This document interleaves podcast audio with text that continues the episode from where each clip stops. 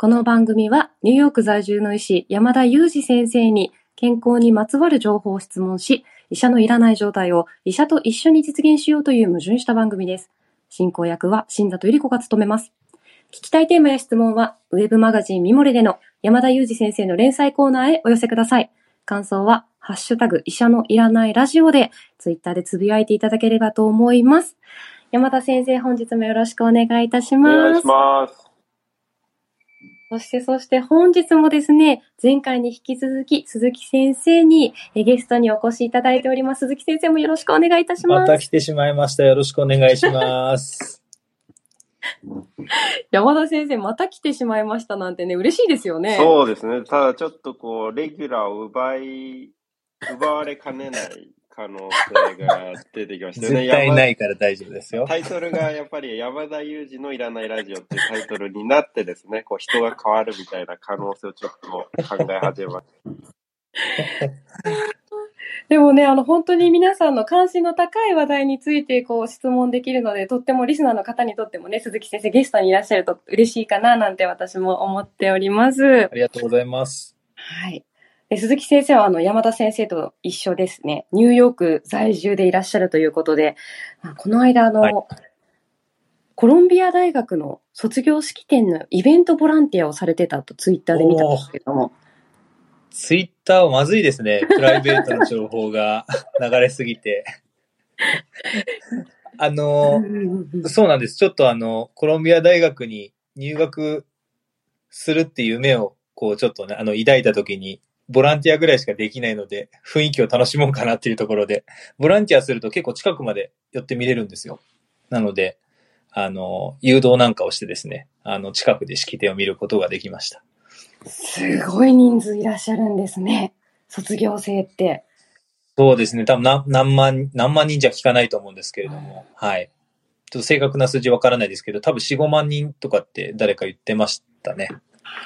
どうですかあの、ぜひね、もし今、こう、興味持たれた方、リスナーの方いらっしゃいましたら、あの、鈴木先生、ツイッターもやられてますので、この、医者のいらないラジオのトピックの概要欄に URL 貼っとこうかななんて思いますので、ぜひ、あの、ありがとうございま興す はい。見てみてください。はい。あとちょっと余計な情報かもしれないんですけど、先生、x ジャパンがお好きなんですか？ああ、これ、それ来ましたか。山田裕二先生からちょっと裏の情報流れてるかもしれないですね。流れ、あ大好きなんですけど。はい。ち。なみに。ありがとうございます。あの、はい。すいません、くだらない話で。ヨシキがですね、あの、あの、クラシックコンサート、ずっと、あの、海外でなかなかやってなかったんですけど、ニューヨークにようやく秋に来るということで、はい。あの、撮ってしまいました。早速。でもあの、すごく新鮮だなと、これも表の情報というか、私ツイッターで得た情報なんですけれども、山田先生からは一切こう裏でいただいたわけではないんですが、あの、山田先生そういうアーティストが好きとか、漫画が好きとか、ドラマがってあんまりおっしゃらないので、こう、きっとリスナーの方は新鮮に聞いてるんじゃないかと思います。逆に何か好きなアーティストとか、ね、せっかくなんで教えてもらいましょそうですね。う。はい。ないんですよね。だから盛り上がらないんですよ。この雑談コーナーが盛り上がらないんですよ。なくてですね。なのでね、ゲストに先生いらっしゃる際は、ぜひ、その、まあ、ニューヨークならではのお話、山田先生と共通の話題でもいいですし、なんかこう、まあ、ポップカルチャーに関してもお話しいただいてもいいかなと思いました。あ、なんか、でも、あの、昨年、ビリー・ジョエルのライブに行ったって言ってましたよ。行きました、ね。ユージ君は。はい、行きました。ちなみに、それはすごく感激しました。ただ、下調べも何もせずに行ってみたんですよ。多分、何の曲も知らないだろうなと思って行ったら、意外と知ってる曲がいっぱいあって、こういろんな CM で使われていたりとか、うんなんかいろんなシーンで多分使われてるぐらい有名な方だったので、感激しましたね。すごいですね。山田先生、そんなコンサート行ってたんですか？はい、行きました、行きました。もう本当に何の予備知識もなく行ったんですけど、すごく感激しました。しかもね、世界三大アリーナと言われるマディソンスクエアガーデンですね。はい、素晴らしい会場でしたね。なんか、ピアノと一緒に本人ぐるぐる回ってましたね。えー目回んないのかなと思いましたけど。ええすごい。ね、リスナーの皆さん、そんな話知りませんでしたよね。ちょっとこ今後はこう鈴木先生からそうやっていろいろ山田あ先そうですね生の。裏の情報。はい裏の。情報をこう聞いていければなと思います。後で怒られるかもしれないですね。ちょっと事前に打ち合わせしましょうね。はい。はい。ではでは今日のトークテーマに移っていきたいと思います。本日はですね、リスナーの方からですね、あの、無痛分娩に関する質問をいただいておりますので、はじめに質問を紹介させていただきたいと思います。えー中の人さんからいただきました。出産を控えており、無痛分娩を考えていますが、ネットなどで調べると賛成、反対、いろんな意見があり少し悩むところもあります。欧米では無痛分娩が多いという記事も見ましたいだろうと思っています。えー選択をする際に考慮すべきことなどあるのでしょうか、えー背中を押してほしいという気持ちもありますが、山田先生のご意見を伺いたい、伺いたいです。よろしくお願いいたします。ということで、あの、ご質問をいただいております。山田先生、鈴木先生、いかがでしょうか？ノーコメントでお願いします。そうだろうなというふうに予想いたしましたので、あの、鈴木先生にちょっと詳しくね、聞いていきたいなと思ってるんですけれども、まず中の人さんね、出産を控えてらっしゃるということで、いろいろね、あの、ナーバスな気持ちになることも多いかなと思うんですけれども、無痛分娩、今回ちょっと基礎知識から、はい。鈴木先生に聞いていきたいなと思うんですけれども、はい。どんな分娩かって言ったら、どんな分娩って、こう、自然分娩との違いみたいなものっておおそうで話しすね。まずこのテーマ実は結構難しいんですよ。あの、どんなトーンで話していったらっていうなかなか悩ましいところなんですけど、やっぱりあの、ちょっとど、どんな分娩なのっていう前に、その日本でなんで賛否両論あるかっていうところからお話しすると、実は2019年ぐらいにですね、あの、残念ながら無痛分娩に関連して亡くなってしまったお母さんの事件が立て続けに実はあったんですよね。で、そのために、あの、もうだいぶ前でコロナの前だったので、どうしても忘れ、皆さん忘れていらっしゃると思うんですけど、当時は結構大きなニュースになっていて、で、実際にやっぱり、あの、ある程度医療事故っていう要素がかなりあってですね、それもあって、日本としては厚生労働省が、えー無痛分娩に対するきちんとした調査だとか、その施設の整備、あの、整備基準みたいなものを整えて、で、安全なその無痛分娩を推進していこうっていう流れになったところでコロナになったっていうところもあってですね、なかなかその、いい意味でのその上昇機運がですね、あの、どうしても社会の興味がそっちに向かなくなってしまったんで、おそらくその賛否両論っていうのがちょっと、あの、皆さんの中では止まっているような状態だと思うんですね。なので、まあ、今日、あの、せっかく聞いていただける方は、あの、ぜひ、新たな知識を持って、ぜひ、あの、安心して、あの、副作用とかも当然お話しするんですけど、安心して無痛分娩を選択肢に入れていただけたらなというふうに思っています。で、えっ、と、無痛分娩って何ですかっていうところだけ最後にお話しすると、えっ、と、麻酔をうまく使うことで、麻酔ですね。痛み止めをうまく使うことで、分娩の痛みを和らげる分娩方法。で、これが、まあ、あの、いわゆる無痛分娩ということになります。ありがとうございます。なるほど。まあそういう背景もあって質問者さん、あの質問してくださったんじゃないかと思うんですけれども、はい。じゃあ私、こう理解としては、まあ、自然分娩っていうのは、私も経験したことあるんですけど、まあ痛いなっていうね。うんうんこんまあ今ちょっと普通に言いましたけど、もっと痛いですよね。あの 痛いっていう、あの痛みがこう、少なくなるっていうイメージですか？麻酔を上手に使って。そうですね。うんあの、無痛っていう言葉がちょっと誤解を生んでいる部分があると思うんですけど、無痛って痛み、な、痛みをなくすっていうふうに書くんですけれども、実際にはそさっき言ったみたいに麻酔を使って痛みを和らげるっていうようなことがコンセプトなんですよね。で、なかなかやっぱりゼロにはできないんですけれども、その不快感とか、その辛さっていうことをなるべく、えー極力下げると。だいたい10段階でいくと3ぐらいに下げていくっていうのが一つの大きな目標になります。ただこれはおそらく、ね、経験した新達さんからすると、それってすごいじゃんって思うと思うんですけれども、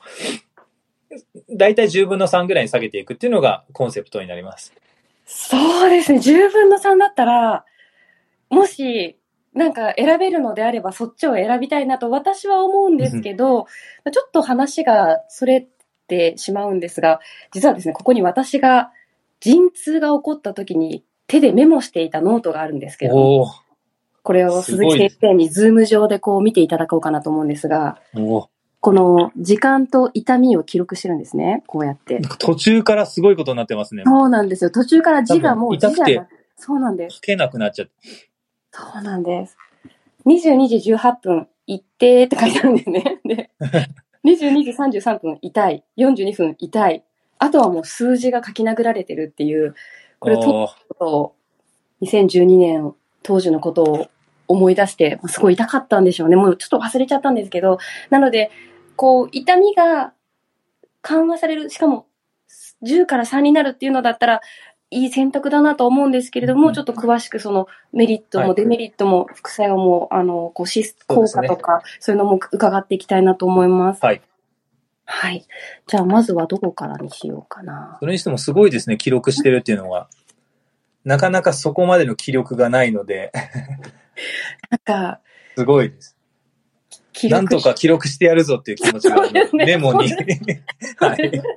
なんか、あの、妊娠した時に、こう、赤ちゃん向けに、あ、子供向けになんか日記を書いていたんですよね。それで、その延長で、その記録が出てきてて、あ、これあったな、今日の配信でおしゃべりできるかもと思って探してきました。はい。ではでは、あの、麻酔をこう使ってということだったんですけれども、はい。こうどうしようかな。そもそもなんでお産って痛いんだろうってとこから伺うと時間なくなっちゃいますかね、先生。さらっといきましょうか。そはい、お願いします。なんで痛いのっていう、はい。まずはその、お産ってその子宮の中に赤ちゃんがいるんですけれども、あの、徐々に引き伸ばされていくんで、お腹の痛みっていうのは皮膚の、皮膚のその伸びも含めて、確かに痛いっておっしゃる方いるんですけども、その激痛っていう方はなかなかいらっしゃらないと思うんですよね。ただ、陣痛が来ると、その子宮って筋肉でできてるんですけど、その筋肉でギューッとこう、力を入れて、筋トレようにしにしてですね。で、赤ちゃんを外に出していくんですけれども、えっ、ー、と、その、それなので、その子宮、大きくなった子宮全体がこうギューッとこう縮み込むときに痛みが出ると。で、初めは軽い生理痛みたいな形なんですけど、徐々にこう、大きな赤ちゃんを出していかなきゃいけないんで、大きくなったそのお腹全体で、えー、ぎゅーっと、あの、収縮するので、えー、お腹全体が痛くなったりとか、腰が痛くなってきたりとか、お尻の方まで痛くなってきたりとか、まあそういった症状が出てくるっていう感じですね。まあその痛みがですね、こう、脊髄っていう、後で説明多分出てくると思うんですけども、背中の真ん中に走っている脊髄っていう大きな神経を伝って、脳に痛いぞっていう命令が行くんで、痛みを感じると。まあ、これが仕組みになります。そうだったんですね。脊髄を通して脳に痛みがあるぞってことを伝えてるからは私は感じていたってことなんですね。はい。ということは先生、この脊髄に無痛分娩のヒントありそうですかね？そうなんです。なんか、事前に打ち合わせしたかのような、完全にアドリブですけど、いい流れですね。すねはい。はい。ちょっとこの、脊髄にこうどんなアプローチをしていくんでし説明、そうですね、しましょう。はい、えっと、その、まあ、いろんな方法が実はあるんですけれども、あの、ほとんど一般的にですね、硬膜外麻酔っていう麻酔方法で、えー、無痛分娩を行うことが、特に日本の場合は多いです。で、この硬膜外麻酔っていうのはですね、ちょっと難しい言葉だと思うんですけど、絵が本当はあったらね、わかりやすいんですけど、さっき言ったその脊髄っていう、はい。あ、死んだそのメモが出てきましたね。予習済みですかね。はい。まあ、脊髄っていう背中の真ん中を通ってるですね、大きな神経の束の周りにですね、まあ、大事なものなので、硬膜っていう硬い膜って書くんですけれども、硬膜っていう膜って、えっ、ー、と、脊髄が包まれてるんですね。で、えー、その外側にですね、スペースがあって、そこに、えっ、ー、と、細い1ミリぐらいの、えプラスチック製のチューブ、ゴムチューブみたいなものですね。えっ、と、入れて、そこからお薬を流すと、脊髄自体ではなくて、その硬膜を挟んで、え麻酔が効きますので、いわゆるその痛み止めの効果が強く発揮されるということになります。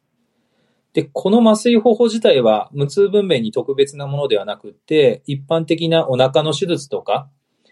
最近ではですね、その、お腹の手術した後に、3日間とか5日間とか、痛み止めのために、えー、留置をしておくというも、というようなものなので、あの、必ずしもこの無痛分娩に特別なものというわけではないです。一般的にはこの硬膜外麻酔というものを使って痛みをコントロールしていくということになります。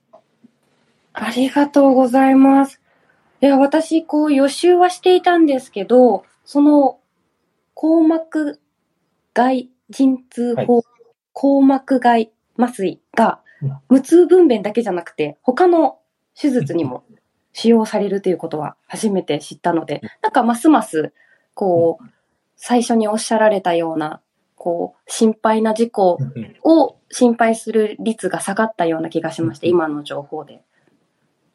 そうですね。一般、うん、その麻酔科をやる、麻酔、麻酔の業務を、あの、うん、やる先生にとっては一般的な、その主義、テクニックになりますので、ただ難しいのが、そのいろんなトラブルになってしまうというのが、やっぱりその、えー、妊娠中ということもあったりして、なかなか入りにくいとか、あの、いくら上手い先生でも、硬膜外じゃない、間違ったところに入っちゃうということもあってですね。間違うっていうと、ちょっと皆さんにとっては聞き心地があまり良くないかもしれないんですけど、ただその間違ったことにすぐ気づくとか、あの、きちんとサインが出たら気づくっていうことが重要なんで、多分後でどんなところが安心して受けられるんですかみたいな 話も出てくるかもしれませんけど、まあそういったきちんとした経験ですね、と管理ができるっていうところが、あの、大事なポイントなのかなというふうに思います。ありがとうございます。そうですよね。なんかこう、普通に自分でこうインターネットとかを見ていて探しても、かなり難しい技術なんだろうなということは予想できましたので、はいまあ、してくださる先生の技術とか経験っていうのが多く重要なんだろうなというふうには感じました。うん、はい。そうですね。あの、これも早速この選択する際にこう考慮すべきことっていうことの回答にもなると思うんですけど、うんはい、こそこのお話ちょっと広げて聞いてみたいですね。はい、あの、その、先生選びっていうところですかね、無痛分娩、こう、選択する際に考慮すべきそうですね。まず、その、日本だと無痛分娩自体がですね、あの、確かリスナーさんからこれ質問だったと思うんですけど、あの、まだまだやられてないっていうのが現状なんですけども、どの、その、一番冒頭でお話したように、実はその、いくつかですね、悲しい事件があって、まあ、そこでですね、その国としてどんぐらい無痛分娩やってるんだろうっていうことを調べたところ、2020年の段階で8.6%の妊婦さんが無痛分娩を受けていると。で、僕はもうちょっと低いかなと思ったんですけど、実は2020年ぐらいの段階では少しずつ増えてたんですよね。2010年ぐらいから少しずつ増えてきたような僕は印象を抱いてるんですけども、で、だんだん増えていって、まあ1割弱ぐらい。多分今もっと増えてるんで1割超えてるかもしれませんけれども、まあそんな状況。あとは全国の中で3割ぐらいの施設しか無痛分娩やってないんですよね。2020年の段階で。つまり、まだまだどこでもできるようなものではないというところなんです。ということと、もう一つ大事なのは、どこでもできればいいというものでもないんですよね。なぜならそのこの無痛分娩っていうのは、やはりきちんとした麻酔のえー、知識、経験、そして、えー、妊娠中にちゃんと管理できる。ということがすごく大事になってくるんで、まあ、そのあたりが揃ってるっていうふうになると、なかなかですね、まあ、全部でやれるものではないし、やる必要も僕はないと思うし、なので限られた施設できちんと提供されるっていうのが多分望ましいと思うんですね。ありがとうございます。そうか。3割程度っていうと、ちょっとこう少ない印象ですね。うん。うん。そそうですね。まあ、あの、やっぱりその、管理がすごく大変なので、管理っていうと難しいですけど、その、麻酔をしながら、えっと、イメージ的には、えっとですね、麻酔をすると、まあ、副作用にもつながりますけれども、中には、その、当然調節するんですけども、効きが強くなってしまって、えー、やっぱり足に力が入らないとか、あの、中にはやっぱり呼吸しづらいとかですね、そこまで行くとちょっと効きすぎになってしまいますけども、えー、まあそんないろんなトラブルがあったり、血圧も下がりやすくなったりするんで、赤ちゃんに影響を及ぶこともあります。血圧が下がっちゃうと、えー、赤ちゃんの心拍にも影響が出ることがあるんで、そういった場合には血圧を調節しなきゃいけなかったり。なので、普通にですね、その自然分娩との大きな違いっていうのは、あの、自然に身を任せて僕らが異常があったら、えー、何かこう、手を差し伸べるっていうのが通常の一般的なお産の管理なんですけれども、無痛分娩の場合にはかなり積極的にですね、医療側が手助けをしないと、えー、トラブルに気づけなかったりすると。まあ、そう考えると、かなりですね、その、医療リソースって難しい話になっちゃいますけども、ちゃんとお医者さんがいるか、産婦人科医がいるか、生まれた後の小児科の医師がいるか、麻酔科医がいるかみたいなところが結構重要になってきて、いくんですね。アメリカの場合には麻酔分、その無痛分娩っていうのは、えっ、ー、と、8割ぐらいだったかな。7割とか8割がっていうふうに、えー、データとしてはあります。それって、まあ、山田先生からぜひコメントいただきたいんですけど、アメリカの場合って病院の規模がもう日本とは比べるものにならないくらい大きくて、24時間何でも対応するよっていう対応ができてるんで、まあそういった対応ができるからこそっていうところもあると思うんですよね。その痛みに対しての考え方の違いもあると思うんですけれども。はい。山田先生、いかがですか？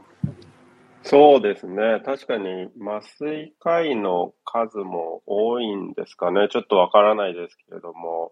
かなり一般的に行われているはずですよね。まあ、ちなみに私はその今、怪我の、高齢者の怪我の診療に当たってるんですけれども、えー、例えば高齢者の肋骨骨折でもですね、この硬膜外麻酔よく使っていますので、私も実は日常診療でこの麻酔に出会うんですけども、かなりありふれたまあ、麻酔法ではあると思うんですけど、高齢者の肋骨骨折でもですね、まあ、必ず麻酔科医が登場して、麻酔科医が細かい麻酔をするということに、まあ、私の医療機関ではなってますよね。麻酔科医の先生って日本には少ないんですかね、やっぱり。まあ、わからないかもしれないですけど、ね、そんなことはないと思うんですけれども、そのアメリカの方が一つの病院にいる人数がもう桁違いに多いので、はい。日本の場合だとどうしてもきちんとした病院でも夜一人麻酔科の専門の先生がいるみたいな状況だと、例えばおお産がたくさんあって皆さん無痛分娩をやられると3人4人っていうことは当然、もちろん産婦人科でも管理できるんですけども、協力しながらと言ってもなかなか限界があると。まあ、そういったことも進めづらい要因の一つになってるんだと思います。そうですね。あの、今、あの、初めから流れでお話を伺うと、メリットはすごく、あの、理解できるんですけども、心配されている理由とか、日本でなかなか進んでいないっていう理由も、あの、両方すごく分かったような気がします。うん、そうですね。あの、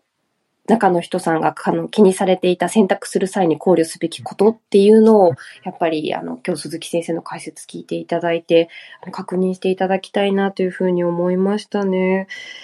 そうか。赤ちゃんへの影響を心配される方も多いんですけれども、こちらはいかがでしょうか、はい、えっと、赤ちゃんへの影響っていうのは、基本的には、えっと、ないっていうふうに考えてもらっていいと思います。で、これはあの医学的にもそのように言われています。ただ、えっ、ー、と、これお母さんの、えー、まあ、痛みを取ることでですね、お産の時間が少し長くなっていくっていうことが分かっているんですよね。で、長くなっていくのは、えー、全体的に長くなるんではなくって、子宮口が全開大。子宮口が全部開くときって、大体まあ約10センチって言われてるんですけど、まあもちろん個人差はあるんですけど、一応一般的に10センチって言ってます。なので10センチまで開いた場合、にそこが全開大っていうふうに言うんですけども、そこから赤ちゃんが生まれるまでの一応正常な時間っていうのは、初産婦、初めて、初めて産む方だと2時間。で、計産婦、2人目以降の場合に1時間っていうのが一応一つの目安になっていて、それ以内に、えー、生まれると正常な結果でしたねっていうふうになるんですけども、これがですね、伸びるんですね。大体データ上。なので、まあ、伸びてもいいよっていうふうに僕らは考えるんですけども、それが1時間ずつぐらい伸びるんで、初めてのお産の方だと3時間ぐらいまで様子見るし、あの、2人目以降の方でも2時間。これ多分産んだことある方だと、出産経験ある方だと、え、長いねって思うと思うんですけども、計算婦の方でもそこから2時間までは正常というふうに考えるんですね。つまり長いと赤ちゃんにかなり負担がかかってくるんで、そこで生まれた後にちょっとこう赤ちゃんもくたっとなってしまったりするっていうことがあります。あともう一個なんですけど、その長くなるときに赤ちゃんうまく回転できないんですよね。あの、普段強く生きむんですけど、その生きみ感っていうのがなくなってしまうんですよ。痛みを取ることで。そうすると、この筋肉でぎゅーっと赤ちゃんをこううまく回転してあげることができなくなって、回転がちょっと不具合が生じてですね、最後、監視分娩とかですね、吸引分娩って言って、我々が赤ちゃんの頭を引っ張って出してあげなきゃいけないことがあります。そうすると赤ちゃんにとってはすごくストレスになるので、まあ、そういったことがですね、これはあの増えてくるというのが分かっています。なので、赤ちゃんにストレスがかかるようなことをするので、一時的に赤ちゃんに影響を及ぶことがあると。なので、長期的には、あの、ほとんどないんですけれども、そのお産の影響で赤ちゃんが間接的に、えー、少し影響が来るというのがお答えになるかと思います。ありがとうございました。まずね、長期的な影響がないなっていうのは安心できる、あの、はい。かなと思うのと、あ、そうですよね。その時間が長くなることで、はい、赤も一生懸命出てこようとするときに、まあ、余計な長い時間、こう、ま、回ろうとしたりとか、はい、一生懸命頑張るから疲れちゃう感じですよね。そうなんです、そうなんです。で、引っ張ったりすると余計ストレスがかかって、っていうところなので、まあそういったところがデメリットの一つかもしれません。はい。でもまあメリットとしては本当にこの痛みがこう軽減されることによって産後のお母さんのこう疲れとかダメージみたいなものはかなり軽減されるんじゃないかなと思うんですけれども、いかがですか、はい、いや、おっしゃっている通りで、そこがやっぱり一番の大きな、まあ痛みが、やっぱり痛みを感じる本来は必要がないっていうのが最近の当然考え方だと思うんで、まあ、あの、ちょっと話取れちゃいますけど、日本だとなんていうんですか、その痛みを感じないと母親になれないみたいな考え方って、ね、未だにあったりしますけど、それは全く科学的ではなくって、まあ発想は僕も日本人なんでわかるんですけども、まああの、全く科学的ではないので、やっぱり痛みは、なるべく、えー、取れるものは取っていった方がいいと思うし、まあそういった考えはやっぱりあの、変わってきてると思いますね。ありがとうございますね。今生配信で収録してるので、コメントでもね、やっぱり、こう、痛みがなければ、えっ、ー、と、そうですね、あの、ダメだみたいにおっしゃる方がまだいるっていう話もコメントいただきましたけど、まあ、そういうのは全然ね、無視できるなと思うんですけど、こう、やっぱりちゃんとしたところで、痛み、痛みを取ることにはもう大賛成なんですけど、きちんとした病院を選んだり、施設を選んだり、経験のある先生にお願いしたり、こう様子をチェックするっていうのがすごい大事だなっていうふうに私は理解しました。はい。こんな理解で大丈夫そうですか？大丈夫です。忘れないうちに言ってきましょう。またあの、はい、前回と同じように検索することができるんです、これ。お願いします。これはですね、こう、これは本当に厚生労働省がですね、きちんとした基準というか、あの、あの、情報を公開しているところを、あの、施設として、あの、一覧として公表してるんですけども、えっ、ー、と、JALA っていうですね、JALA、無痛とでも多分、打っていただくと多分すぐ出てくると思うんですけども、全国の無痛分娩のその一定の基準を満たしている、えー、ところと。これ、僕も改めてですね、見てみたんですけども、あの、信頼のある施設がきちんとプロットされていますので、これは非常に大きな助けになると思いますし、これ国挙げてですね、やってるものなので、ぜひ知っていただきたいというのと、このホームページ見るとかなりいろんな情報載ってるので、で、なんとなんか質問もできるみたいなんですよ、これ。僕知らなかったんですけど。なので、何かどうしても困った場合には、そこに質問できるようになっていますので、すごいですね。私も今お話しながらチェックしたら、はい、まあ、なんとわかりやすく情報が整理されたホームページですよ。うん、これはぜひ、あのー中の人さんのように、こう、お悩みの方、こうね、賛否両論ある情報で、どうしたらいいんだろうと思ってる方には、ぜひ見ていただきたいですね。はい。ありがとうございます。もしですね、あの、分娩予定の病院がここに載ってなかったとしても、イコール、あの、ダメですよっていうことではないので、それだけ、あの、まずきちんとかかりつけの先生と相談してもらって、あの、登録が遅れてたりとか、その都道府県の事情で遅れたりすることもあるので、はい。これが全てではないということは一応念のためお伝えしておきます。ご不安になりすぎないようにということで。はい。ありがとうございます。山田先生もいつもあの、痛みは我慢しなくていいっていう話、医者のいらないラジオでしてくださるんですけれども、ちょっとそういうところにも通じる、通じる感じがあったなとお話を伺ってて思いました。山田先生いかがですか？そうですね。もう本当に私から言うことは何もないですね。本当にありがとうございます。いや、でも本当に勉強になって、最後にこう、やっぱり、なんか、インターネットの情報は、どれが正しいかわからないから全部信じないのではなく、やっぱり、正しいところを教えていただけると安心しますね。そうですね。やはり交通整理みたいなものが我々の役目なのかなっていうふうに思うので、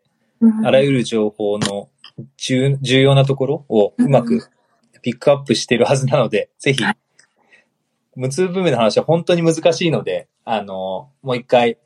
あの、放送を聞いていただいたりとか、先ほどお話したウェブサイトをぜひ参考にしていただけると、すごく理解深まると思います。そうですね。あの、あの、JALA 市民公開講座なども開催されているそうなんですよね。リスナーさんから情報いただきました。こうやってこう情報の、正しい情報がこう広まるといいなと私も思いました。鈴木先生、本日もありがとうございました。ありがとうございます。山田先生、お願いします。ああ、ちょっともう、ぼーっとしてましたね。嘘です。